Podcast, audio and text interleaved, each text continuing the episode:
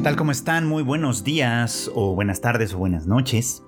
Sean ustedes como siempre muy bienvenidos a un episodio más de Anime al Diván, este podcast de Tadaima en el que su servidor Freud Chicken, pues ya saben, platica, comenta, analiza, eh, profundiza y lucubra incluso también sobre los temas de los que van las series de la temporada y de vez en cuando algunas cosas especiales. Y hoy es un programa de esos que son al mismo tiempo especiales y al mismo tiempo no.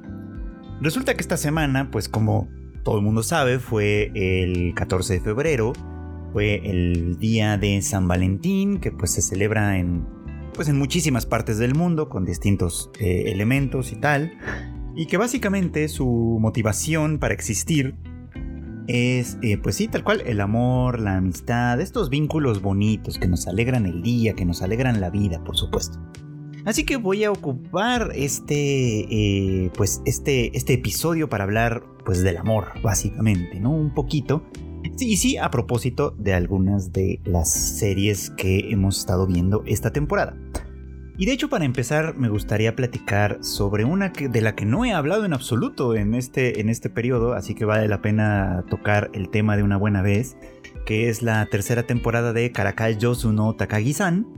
Eh, bueno, pues ya es tercera temporada, o sea que en realidad quienes la están viendo, quienes ya la vieron las primeras temporadas, o la primera siquiera, pues por supuesto saben de qué se trata, ¿no?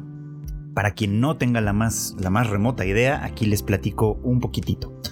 En esta historia tenemos a dos protagonistas principales que son Takagi y Nishikata. No, hasta el momento no conocemos, eh, al menos no en el anime, sus nombres de pila. No sé si en los, lectores de manga eh, conocerán un poco más, pero bueno, no, conocemos sus nombres, solo conocemos sus apellidos, Takagi y Nishikata.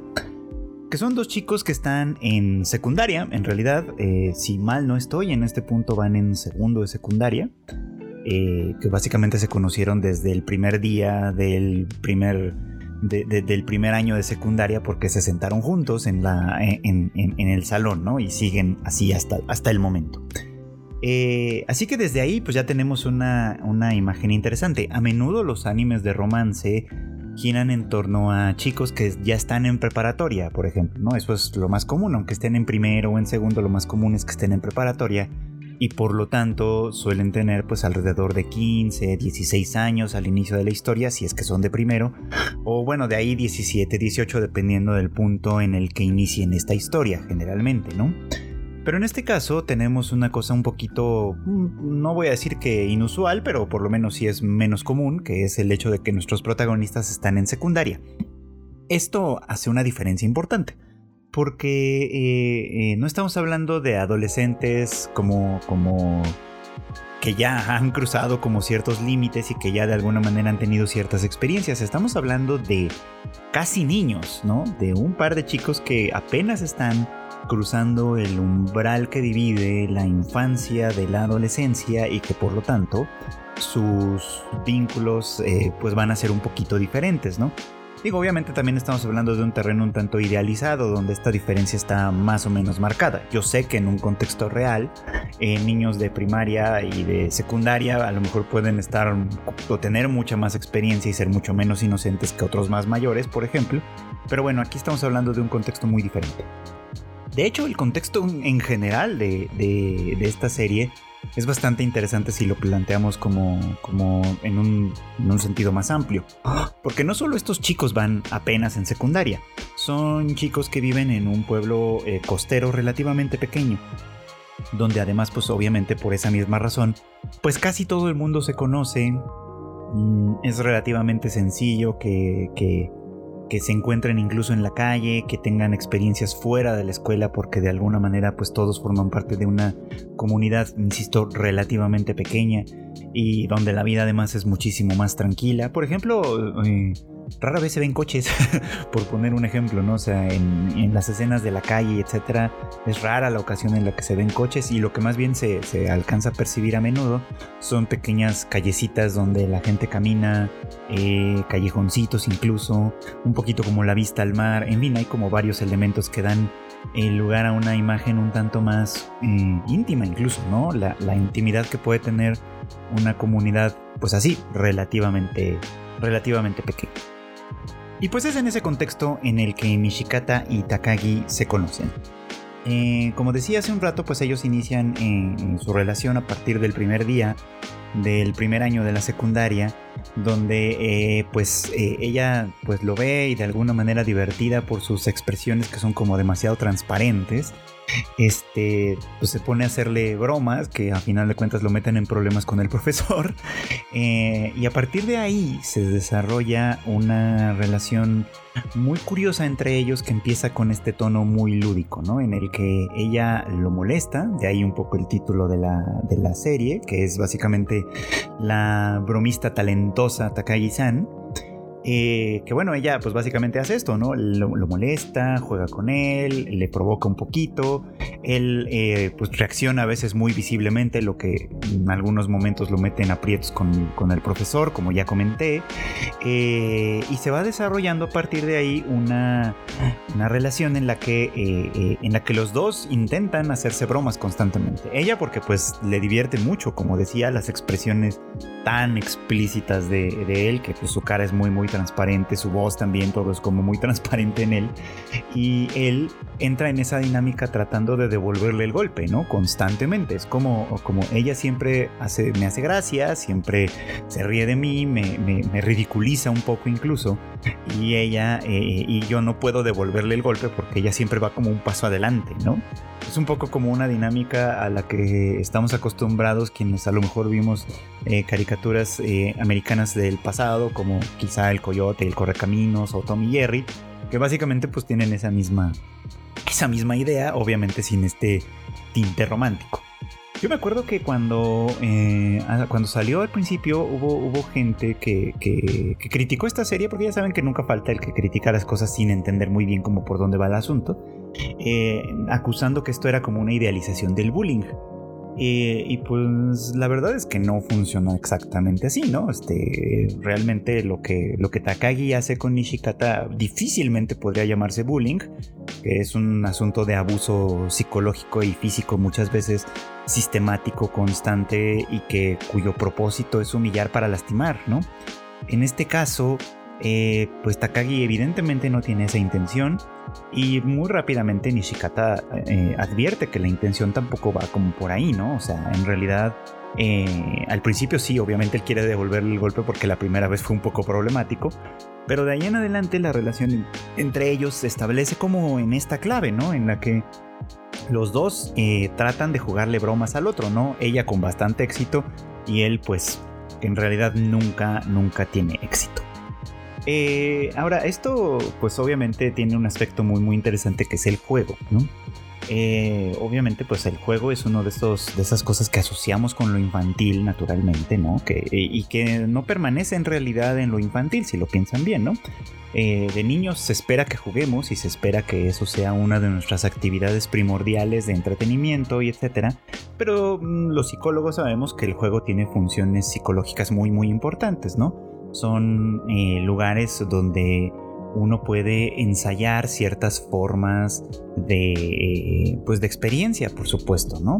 A través del juego, por ejemplo, los niños eh, experimentan un poco como la vida adulta, ¿no? Juegan a que son adultos en distintos niveles, eh, juegan a, representar las cosas que ven, las cosas que, que, forman parte de su alrededor, juegan a ser como estas pues sí, estas, estas representaciones, estas puestas en escena, digamos, eh, para experimentarlas de una manera eh, divertida y hasta cierto punto segura, por supuesto, ¿no?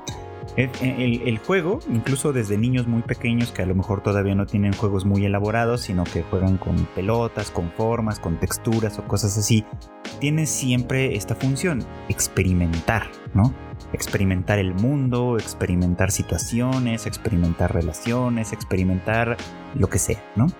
Y desde hace pues más de un siglo, Freud, no yo, sino Sigmund Freud, Freud eh, eh, observó que, que la infancia, a la que en su momento y en su sociedad se le atribuía una especie como de pureza angelical, inocencia y esa clase de cosas, la infancia también tenía su propia vida sexual y muchas veces esta vida sexual se, expresaba a través de juego, a través de fantasía, a través de sueño y a través, perdón, muchas veces de la angustia.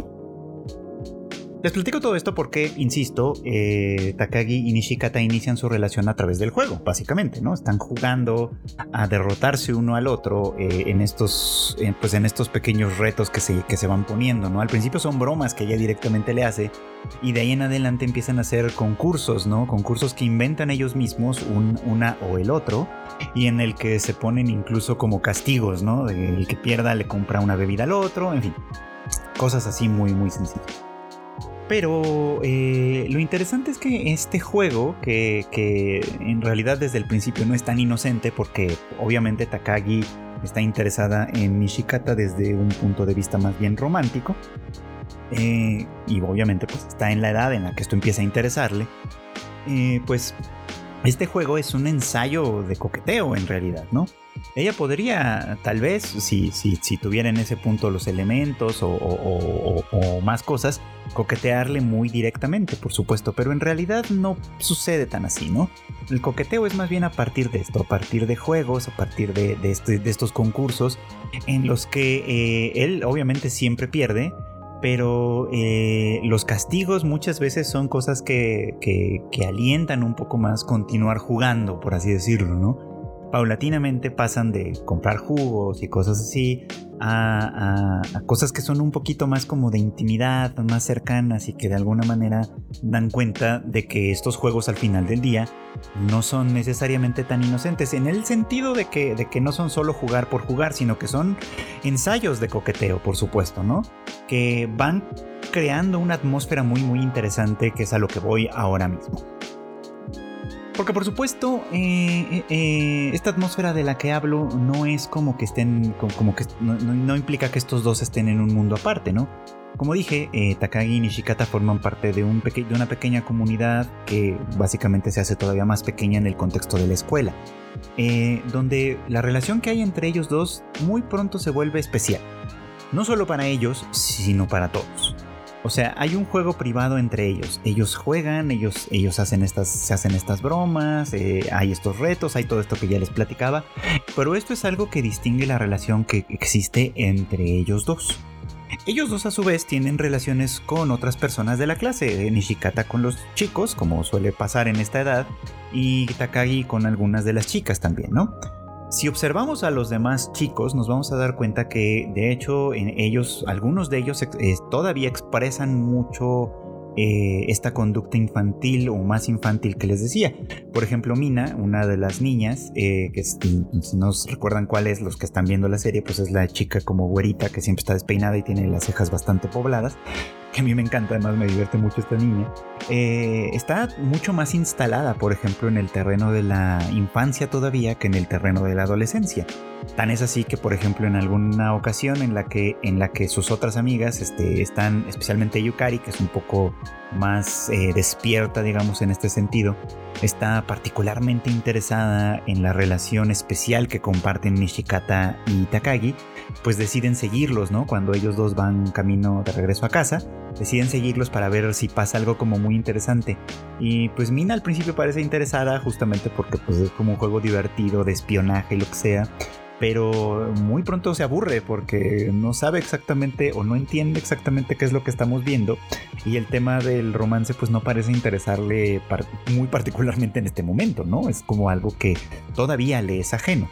Pero creo que este tipo de, gestos de alguna manera demuestran cómo eh, el grupo en general está en este límite, donde algunos todavía están mm, instalados un tanto en la infancia, otros están empezando a crecer y por lo tanto a tener otros intereses, ¿no?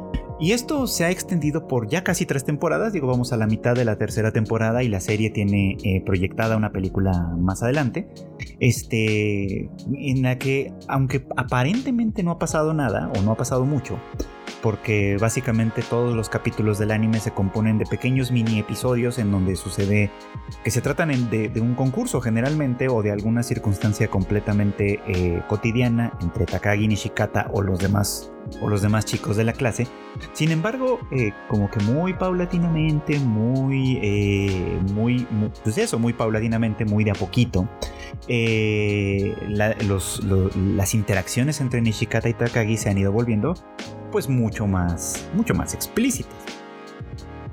Y en esta, ah, pues en esta transformación paulatina, vamos viendo, por ejemplo, que eh, por un lado el, vínculo que comparten ellos, que insisto, tiene estos tintes de privado, este, este, estos juegos forman parte del vínculo de ellos dos y de nadie más, eh, va haciéndose cada vez más público, por así decirlo.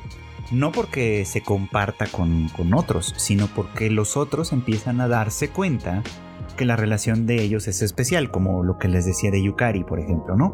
Pero para otros chicos y chicas es exactamente eso, o sea, todo el mundo sabe que la relación entre Nishikata y Takagi es una relación especial. Y entonces eh, eh, este asunto se vuelve un poco como público. Para muchos, por ejemplo, ellos ya están saliendo, ellos ya son novios. Eh, ellos dos en realidad todavía no lo son, pero para la gran mayoría de la gente o para varios de ellos es como un hecho ya establecido porque la interacción entre ellos es tan especial que básicamente no hay nadie que pueda formar parte de este vínculo de otra manera, ¿no? y, se entiende y se acepta como tal, ¿no? Eh, aunque Takagi, por ejemplo, es una niña popular que pues es bonita y otros niños pueden llegar a estar interesados en ella, pues al final de cuentas saben que ella pues ya no tiene ojos para nadie más, ¿no? Y Nishikata poco a poco también lo va sabiendo. Eh, y de hecho ella se lo va dejando saber, pero de una manera muy sutil de pronto, ¿no? Haciendo pequeñas insinuaciones, haciendo pequeños comentarios, que por supuesto se pueden interpretar en dos sentidos muchas veces, y que cuando Nishikata los interpreta en el sentido romántico y se sonroja todo, porque les digo que su rostro siempre es muy transparente, ella se ríe mucho y él siente que pues está burlando, pues está burlando de él, ¿no? pero eh, aun cuando siente que se está burlando, que ella se está burlando de él, no es una burla que él sienta como agresiva. Y de hecho no siempre está convencido de que sea del todo una burla. Eh, eh, paulatinamente también él va entendiendo que esa es una manera de disimular las cosas para ella también, ¿no? Entonces, creo que la serie camina muy bien en ese sentido, en, en irnos mostrando, por ejemplo, cómo una relación romántica puede surgir a partir de un vínculo cotidiano, ¿no? Y de este vínculo cotidiano eh, en el que hay una dinámica especial, hay eh, pequeños códigos que se comparten entre las personas implicadas en la relación, hay por supuesto pequeños objetivos que se van logrando de manera muy, muy, este, pues muy paulatina otra vez, eh, y hay cosas que de alguna manera se van construyendo hasta el punto en el que esto, bueno, ya estamos llegando en un punto en el que, en el que las cosas son muy, muy explícitas ya, ¿no? los comentarios son cada vez más claros, tanto los que hace Takagi como los que piensa Nishikata, que es mucho menos proclive a hablar. Eh, en fin, o sea, las cosas se van, van avanzando muy muy bien en este terreno y a cualquiera que nos gustan, como a mí, estas historias como románticas, la verdad es que resulta bastante conmovedor y, bastante bonito de ver, ¿no? Es, es, una historia que creo que eh, si uno le puede tener la suficiente paciencia y conmoverse con esto, puede darse cuenta de que eh, es una bonita historia de amor, una bonita historia de un amor que se va construyendo así, en lo cotidiano. Porque lo cotidiano al final de cuentas importa mucho. Eh, a menudo en, producciones este, eh, de, cultura popular, películas, series o lo que ustedes quieran, el amor romántico surge como resultado de un gran momentum, ¿no? De una cosa así como extraordinaria que sucede como casi como una vez en la vida y etcétera y, se convierte en algo que nos transforma por completo, ¿no? Y muchas veces mm, motivados quizá por esa eh, representación, pues aspiramos a que nuestros vínculos sean de esa manera. Eh, y aquí pues esta es una demostración de que no necesariamente es así, ¿no? De hecho parece como mucho más natural, por, por darle una, una, palabra, esto, este tipo de vinculación como, como en, lo, en lo cotidiano, en lo paulatino, poco a poco, ¿no? Como un proceso de domesticación, por ponerle también una palabra, eh, al estilo del zorro y el principito. Quienes leyeron ese libro, por supuesto, entenderán perfectamente por qué estoy usando la palabra domesticación, ¿no? Pero aquí eh, eh, eh, hay como un asunto bonito de todo esto, pues, ¿no? Que creo que nos enseña que, o nos puede enseñar, que el amor no necesariamente es, cosa de un gran impulso ni de primera, de primera vista, ni mucho menos. Aunque Takagi sí podríamos decir que se interesa por Nishikata en primer lugar y desde ahí no lo suelta. En realidad, la relación se construye a partir de que juegan, de que se conocen más y este juego, que es como un ensayo de coqueteo, pues va progresando cada vez más y se va convirtiendo en un coqueteo cada vez más abierto. Así que pues si están ustedes buscando una historia de amor bonita, tierna, etcétera, pues ahí está eh, Karakai no Takagi-san, que lamentablemente tiene una historia de, licenciamiento bastante, bastante este, torpe, creo yo, por decirlo de una manera amable. Pues la primera temporada está en Crunchyroll, si ustedes la quieren ver. La segunda temporada está en Netflix con unos subtítulos bastante deplorables. Pero bueno, se entiende cuando menos. Y la tercera temporada está siendo emitida en High Dive, así que es un poquito complicado seguir esta historia. Al menos desde el punto de vista de, las, de los servicios de streaming. Y si no, pues el manga lo está publicando Panini en nuestro país, aquí en México. Así que pues bueno, opciones hay, ¿no? Pero sea como sea, creo que es una historia que vale la pena ver y de la que valía la pena hablar en una fecha como esta. Y bueno, pues siguiendo la línea de los vínculos que son o se vuelven especiales, creo que vale la pena retomar el tema de My Dress Up Darling, que también es una de las series románticas más, pues eh, bueno, más bien esta yo creo que es la serie romántica de la temporada más vista y más comentada por distintas razones, tanto por lo positivo como por lo que podríamos considerar un tanto como negativo o cuestionable, cuando menos. Eh, pero bueno, por lo pronto me gustaría más bien concentrarme en una parte interesante de cómo se ha ido desarrollando esta relación, ¿no? El tema, por ejemplo, con My Dress Up Darling es que, eh, em, y desde el principio nos lo plantean así, no es una situación como la de Nishikata y Takai, que hasta cierto punto podríamos decir que parten en igualdad de condiciones como tal, ¿no? My Dress Up Darling más bien se conduce o se construye a partir de una jerarquía social en primera instancia, ¿no? Este tema de la jerarquía social es algo que eh, pues mm, yo tengo muy muy particularmente presente por su construcción a partir de My Teen Romantic Comedies Wrong As I Expected, eh, una serie pues que bueno yo he recomendado muchísimo, que me parece de lo mejorcito que hemos visto en anime en varios años por supuesto, y que, y que bueno, pues básicamente se construye a partir justamente de esta misma idea, de que hay implícita en prácticamente todos los grupos sociales cierta jerarquía, ah, eh, pues básicamente entre, entre, las distintas personas, ¿no? Y esta jerarquía pues está trazada en distintas posibilidades, en distintas, en distintas formas, por supuesto, ¿no? Ah, en el caso de My Dress Up Darling, la jerarquía es así, ¿no? Eh, Goyo, que es nuestro protagonista masculino, eh, siente eh, o se percibe a sí mismo como que pertenece a, la parte más ínfima, digamos, de esta, de esta jerarquía social, ¿no? Porque pues básicamente él no sabe hacer amigos, ¿no? No, no tiene amigos desde nunca, en realidad, o casi desde nunca aparentemente tiene un interés muy particular por la elaboración de muñecas China, algo que aprendió de su abuelo, que es un artesano eh, pues bastante destacado en este terreno, y él quiere convertirse en uno también, es decir, quiere, quiere llegar a ser un, profesional de este, de, este tipo de arte. Y, enfoca pues básicamente toda su, mm, ¿cómo decirlo? Pues toda su energía en eso, ¿no? Ya he platicado antes que, por ejemplo, que para él eh, hay una cosa como sexualizada, digamos, en ese tema de las muñecas Gina, ¿no? Cuando niño, eh, su, la belleza de estas muñecas lo, cautiva y, lo vuelve de alguna manera una, una persona obsesionada o interesadísima, digamos, en el tema de tal manera que tiene pues una relación un tantito extraña con una muñeca que le está construyendo en el momento de, de la serie, ¿no? Una muñeca con la que habla y todo esto, ¿no?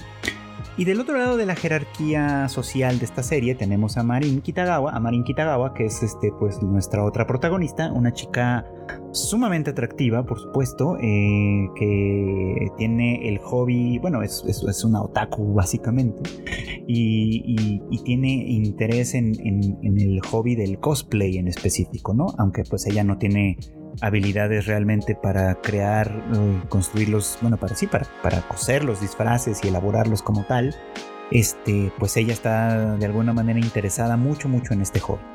Eh, y digo que bueno, esto parte desde una situación completamente eh, asimétrica, es como, como lo he estado definiendo cada vez que hablo de esta situación en el podcast, porque, como dije, ella, él pertenece al, al, estrato social más bajo, digamos, en, el, en la escuela, y ella pertenece al estrato social más alto.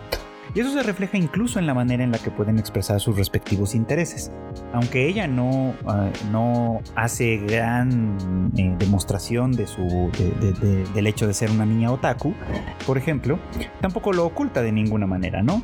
Tan es así que cuando pues, otras personas, este, hombres por supuesto, se le han acercado con intenciones de, pues, de, tirarle la onda, por supuesto, casi lo primero que notan es eso, ¿no? Y le hacen un poquito como de broma o de, o de chiste, queriendo como, obviamente, pues como bajarle los humos, ¿no? ¿A poco eres una otaku, ¿no? Entonces, así como si esto te, te costara te costara puntos sociales, por así decirlo.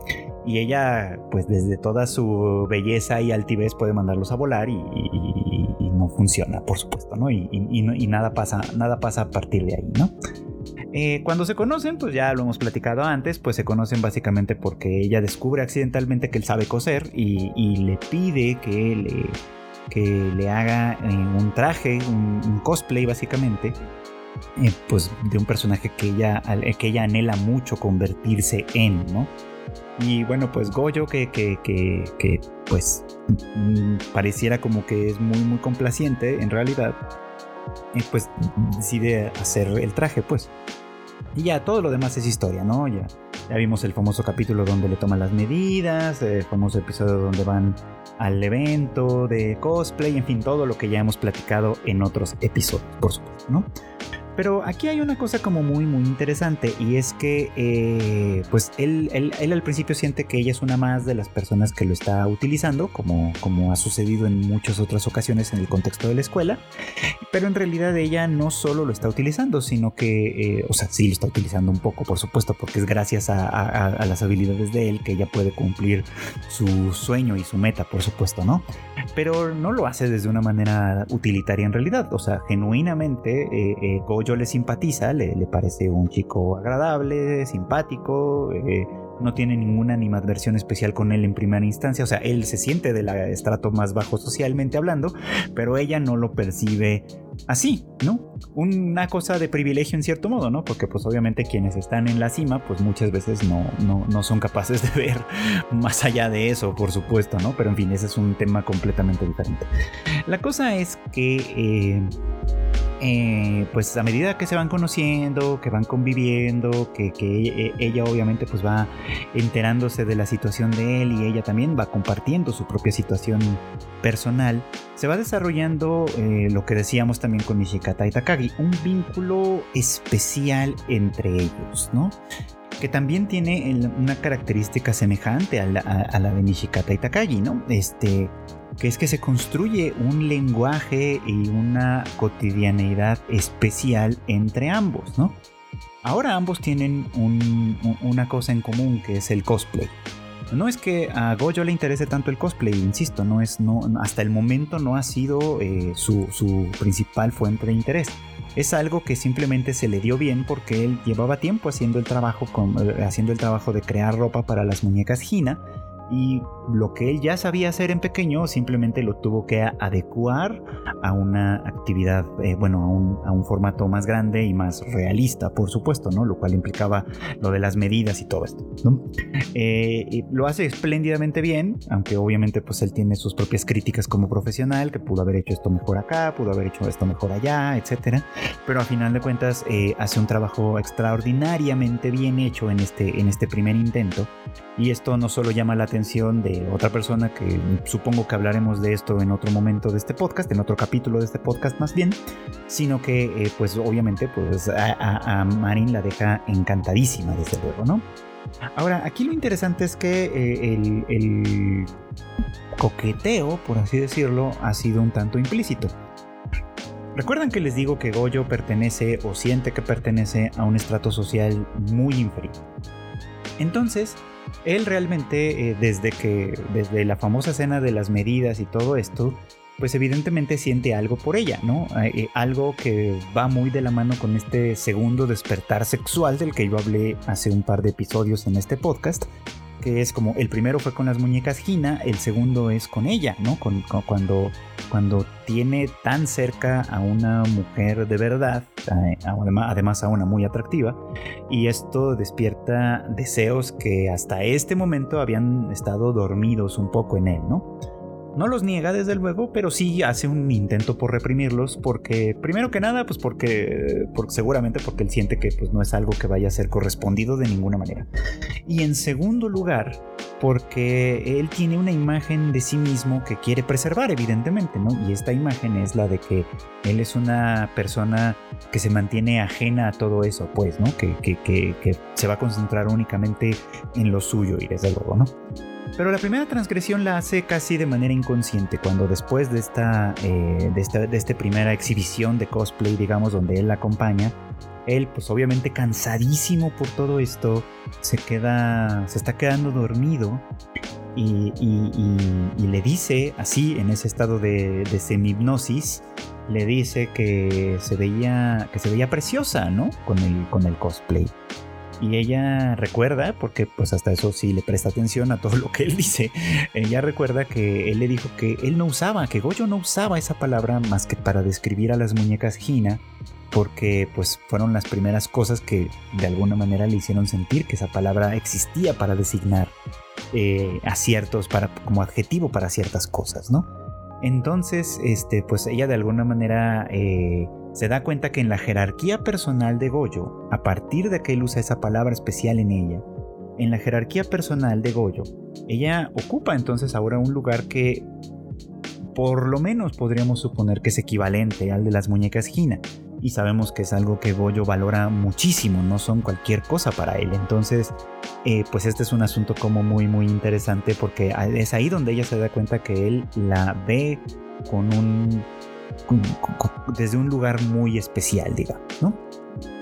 Y esto, eh, pues parece que la pone sobre alerta, vamos, ¿no? Eh, porque a final de cuentas ella también muy pronto eh, se da cuenta y reconoce en su fuero interno que ella también empieza a sentir algo distintivo por él, algo especial, ¿no? Es decir, que ella se está enamorando de él eh, también, ¿no? Y ella también, así como él en un momento dado la piensa desde un punto de vista sexual y sexualizado como tal, este, ella también lo hace, ¿no? Y me parece que eso es un punto destacable, bonito de esta serie, pues, ¿no? Porque por un lado no niega de ninguna manera la sexualidad explícita que puede haber en un par de adolescentes, ¿no? Digo, creo que la parte cuestionable está en otros lugares, pero no en este, en este caso en particular, porque al final de cuentas no solo no la niega, sino que incluso da cuenta de esto, ¿no? Como que como que al darse ella cuenta de que también está sintiendo cosas por él, etcétera, fíjense cómo esta, esta postura eh, que podríamos decir como high and mighty, como, como poderosa, fuerte, etcétera, se desmorona un poquito, ¿no? Empieza a sentirse nerviosa, empieza a, a, ser un poco torpe incluso a la hora de, a la hora de contestar y de hablar con él, cosa que antes pues no, no se había manifestado en ella, por supuesto, porque fíjense cómo esta es una de las características interesantes del amor. Ser amado por alguien cambia mucho la forma en la que nos percibimos, ¿no? Digamos, entre a nosotros mismos también, ¿no? Eh, creo que el caso de Marin es interesante porque, y el de Goyo también en cierto modo, pero el de Marin muy particularmente porque ahora conocemos un poquito de su historia, ¿no? Sabemos que es una chica que, pues, cuya mamá falleció cuando ella era muy niña. Entonces, pues creció prácticamente huérfana, ¿no? y ahora vive también prácticamente sola porque su padre, que era con quien ella vivía, este, pues tú fue transferido por su trabajo, ya saben, esas cosas convenientes que pasan en el anime, ¿no? Los padres por alguna razón nunca están, entonces pues eso facilita siempre muchas cosas. Eh, el caso es que pues aquí el, padre se fue eh, por, por, el trabajo, etcétera, y ella pues termina viviendo sola, ¿no? Lo cual pues podemos suponer, no, sabe, no sé todavía cómo vaya a desarrollarse eso, o si es que vaya a desarrollarse, pero podemos suponer que eh, pues ella de alguna manera eh, vive una, una, soledad muy íntima, ¿no? Es muy sociable y es muy como, como tiene amigos y todo, pero al final del día pues llega a, casa, a una casa enteramente sola, donde, donde, solo está ella y donde al final del día tiene que valerse eh, por, sí, por sí sola, ¿no? Por sí misma. Eh, entonces el encuentro con Goyo, que no solo valida su, hobby, algo a lo que ella le ha dedicado mucho interés, etcétera, sino que además le ayuda y la impulsa, etcétera, eh, cambia un poco las cosas. el hecho de verse a sí misma eh, vista por Goyo de una manera especial en esta jerarquía personal que Goyo tiene, por ejemplo, este, cambia también las cosas, la, manera en la que ella se ve a sí misma con respecto a la relación que tiene con Goyo. Esto es, esto es muy, muy importante, ¿no? Porque a ella no le importa mucho que otras personas le admiren, que, otras, que gustarle a otras personas, ¿no? O sea, esto es algo que para ella siempre ha sido como un tanto irrelevante. Pero deja de ser irrelevante cuando se trata de él, porque para ella, él también comienza a ser alguien especial. Primero un amigo, una especie de cómplice también, y ahora algo que va un poquito, un poquito más, más allá, por supuesto, ¿no?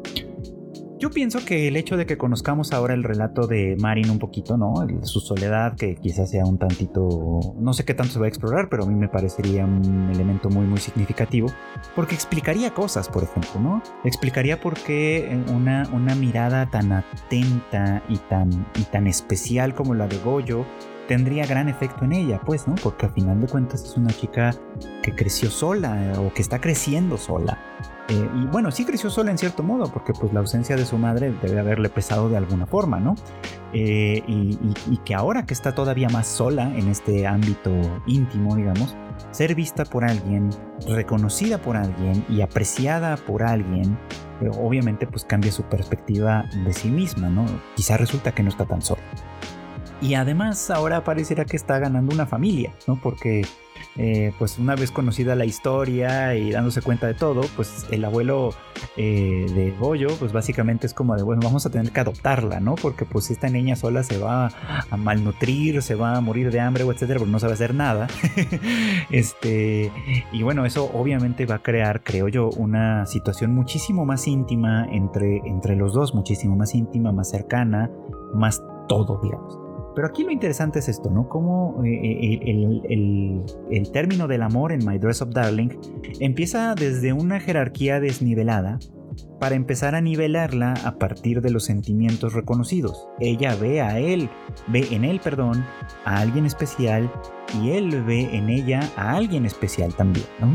Y a partir de que, de que los dos igualan el terreno en ese, en, ese, en ese punto, aunque sea implícito para cada uno, es decir, todavía no, no hay confesión ni de un lado ni del otro, sino que cada uno sabe en su fuero interno lo que siente y lo que percibe por el otro. De todas maneras, esa igualación en el terreno emocional sí creo que a final de cuentas pone eh, o altera por completo esta cuestión jerárquica, ¿no? Ahora vamos a ver si a Goyo no le pasa lo que le pasaba a Hachiman en, en My Teen Romantic Comedy, que es la otra cita que tengo importante sobre este tema de la jerarquía, ¿no? Porque eh, la jerarquía social en, el, en aquel caso se trastorna por completo en el momento en el que Yui empieza a sentir cosas por él, por supuesto, y empieza a actuar en consecuencia. Y aunque Yukino, mm, la otra chica del, del, grupo, también empieza a sentir cosas por él, aunque creo que ella lo hace explícito mucho más tarde, la jerarquía se trastoca mucho antes de que Hachiman se pueda dar cuenta, ¿no? Y mucha parte del proceso de esta, de esta serie es que él se dé cuenta que la jerarquía no lo es todo. Que, y que de hecho una de las cosas que puede romper con esa jerarquía y poner las cosas en un terreno más equitativo quizá es el amor. En ese sentido, es que el amor puede llegar a ser revolucionario y eso me parece muy lindo también y creo que es una de las cosas que más deberían destacarse de esta serie, la verdad, porque sí tiene cosas buenas, pero creo que debería destacarse mucho más eso. Y bueno, pues por retomar el tema de las jerarquías y también por hablar de una forma diferente de amor, creo. a lo mejor hasta vale la pena retomar el tema de Demon Slayer Kimetsu no Yaiba, el arco del distrito, del distrito de entretenimiento, como le pusieron por acá, el Yukakuhen, que esto pues ha sido bastante interesante en algunos terrenos, sobre todo en el terreno de la acción y la animación. Pero bueno, el, motivo del tema de este podcast, este anime al no es hablar de lo espectacular de una batalla, ni mucho menos.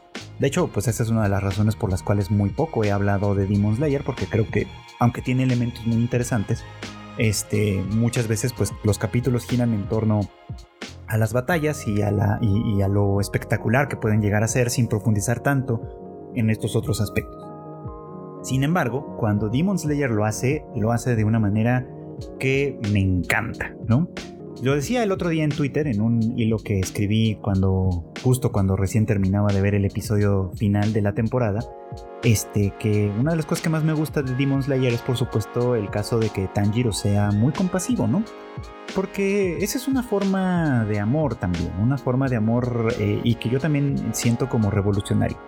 Creo que hay muchas personas que ven este anime y lo, y lo consideran un tanto superficial porque claro, su, su, construcción, su world building, por así decirlo, es bastante simple, ¿no? Y muchas veces inconsistente, hay que decirlo este, no es como que, como, como que se esmere demasiado en construir el tema de, de, las habilidades y de los poderes y de las, etcétera, etcétera. O sea, como que todo esto solo como va sucediendo y ya, y es como, bueno, ok, pues acéptalo y listo, porque esto es lo que hay, ¿no?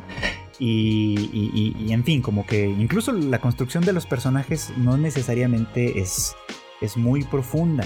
Sin embargo, aún en su, en su relativa superficialidad, que no creo que sea tan así, pero bueno, en, esta, en esta manera de presentarlo, vamos a ponerlo así, eh, hay eh, temas y elementos que se pueden leer y que son muy, muy interesantes, ¿no?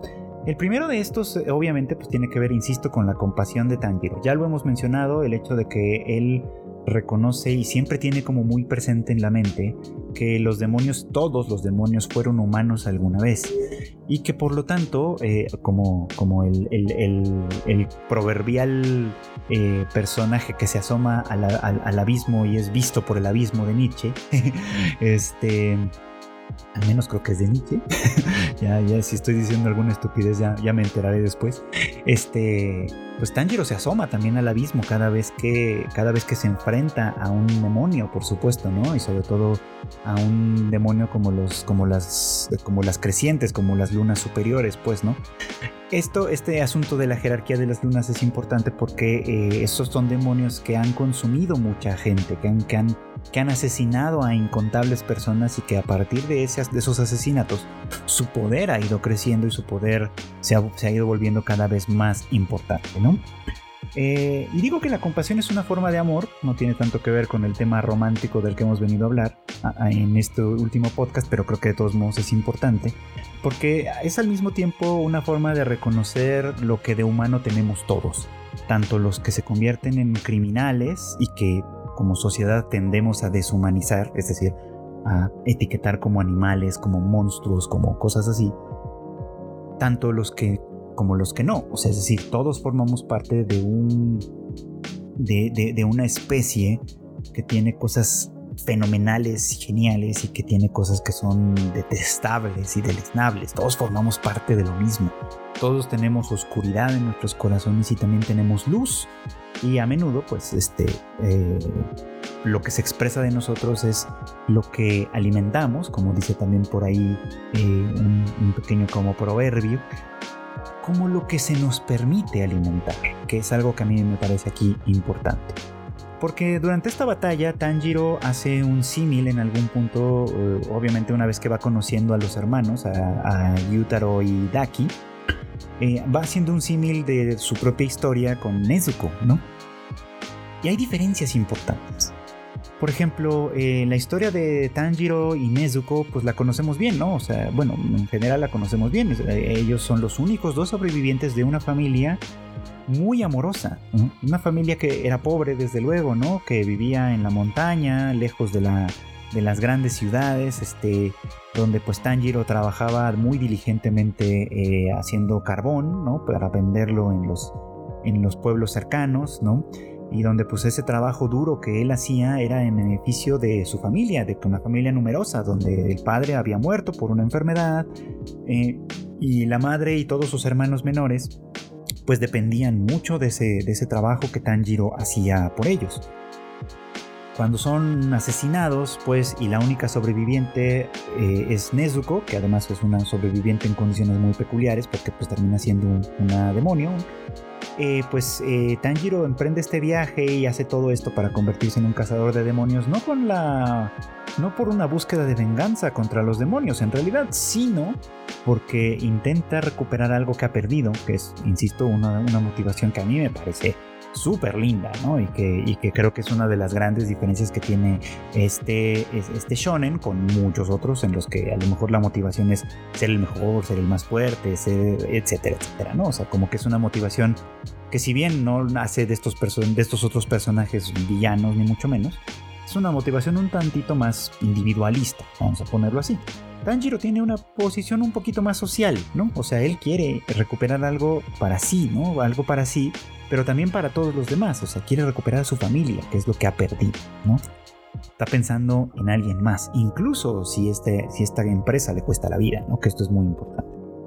Y bueno, pues eh, el caso de eh, Gyutaro y Daki, cuya historia conocemos con más detalle en este capítulo final, es bastante trágica también en ese sentido, ¿no? O sea, e, ellos son dos hermanos que nacieron y crecieron en Yoshiwara, eh, este barrio de placer, por supuesto, que existió durante el periodo Edo y todavía una buena parte del periodo Meiji y Taisho, y que pues ya fue desapareciendo paulatinamente, cambiando de forma y todo lo que ustedes quieran, esa ya es una historia aparte. Eh, pero es un territorio donde, por supuesto, que la, prostitución era lo más, eh, bueno, pues era el negocio, ¿no? Y como bien dice Gyutaro, en un, en un lugar como ese, la belleza lo es todo, ¿no? Hay una jerarquía muy marcada que además se nos explica un poquito al principio del arco, ¿no? Donde, donde las, las prostitutas de mayor nivel, las oiran, pues tienen el derecho, ¿no? De, obviamente tienen el privilegio de tener los clientes, los mejores clientes, los más adinerados, cobrar fortunas, etcétera, para beneficio tanto de ellas mismas como de la casa para la que trabajan. Obviamente tener una oiran en una en una casa de, prostitución como en, en, Yoshiwara, pues era una de las de los mejores privilegios que uno podía tener, ¿no? Pero aún en ese barrio hay todo tipo de niveles, ¿no? O sea, están estas casas ricas que tienen, que tienen digamos, mujeres de gran categoría en esta lógica, y están las casas pobres, donde pues hay eh, eh, mujeres eh, pues enfermas o, o, feas, desde esta lógica igual, ¿no? Y que por supuesto las condiciones son completamente diferentes. Y en este punto la belleza es algo completamente arbitrario es algo que con lo que se nace, no es algo que se pueda producir como tal, ¿no? El talento y otras cosas que, se, que eran necesarios para ejercer en Yoshiwara, pues por supuesto que eso sí se, se aprende y se, y se educa. Pero la belleza, que es el prerequisito para todo lo demás, es algo con lo que se nace. Y desde ese punto de vista, ya es una circunstancia, entre comillas, naturalmente injusta, ¿no? Y este par de hermanos pues obviamente resienten mucho esta, esta injusticia, ¿no? De tal manera que una catástrofe tras otra, primero la pérdida de su madre por, un, por, causa de una enfermedad eh, venérea, cosa que es pues eh, la cosa, cosa de todos los días en un barrio como este, por supuesto, eh, los, los echa muy temprano a la calle a este par de hermanos, ¿no? Y, y Daki, que en este momento se llama Ume, siendo una belleza como es, pues obviamente podría llegar a tener un futuro, pero necesitaría para esto eh, colocarse en unos en buen lugar, etcétera, ¿no? Gyutaro, en cambio, que pues siempre fue feo y, desagradable a la vista y temible en términos generales, convierte de, en, de eso su orgullo, desde luego, ¿no? Y, bueno, la relación entre este par de hermanos que se torció desde el principio porque eh, crecieron en un mundo en el que, a diferencia de Tanjiro, que sí, de Tanjiro y Nezuko, que vienen de un lugar donde faltaba todo menos amor. En el caso de Gyutaro y Daki, faltaba todo, incluso el amor.